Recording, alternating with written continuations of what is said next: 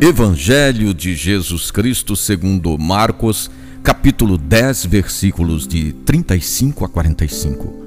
Tiago e João, filhos de Zebedeu, aproximaram-se de Jesus e lhe disseram: Mestre, permite que nos sentemos na tua glória, um à tua direita e o outro à tua esquerda.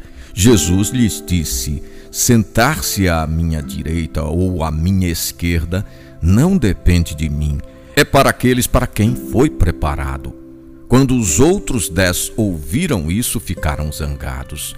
Jesus os chamou e disse: Sabeis que os que são considerados chefes das nações as dominam. Entre vós não deve ser assim.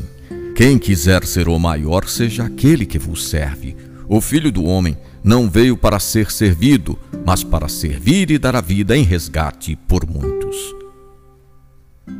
Cada vez que Jesus se refere à sua Páscoa, morte e ressurreição, o evangelista registra uma reação dos seus discípulos. Isso mostra quanto eles estão distantes da realidade vivida pelo Mestre.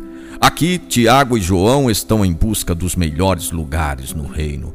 Eles não haviam entendido que o melhor lugar era o último e que as honras estavam reservadas aos que serviam.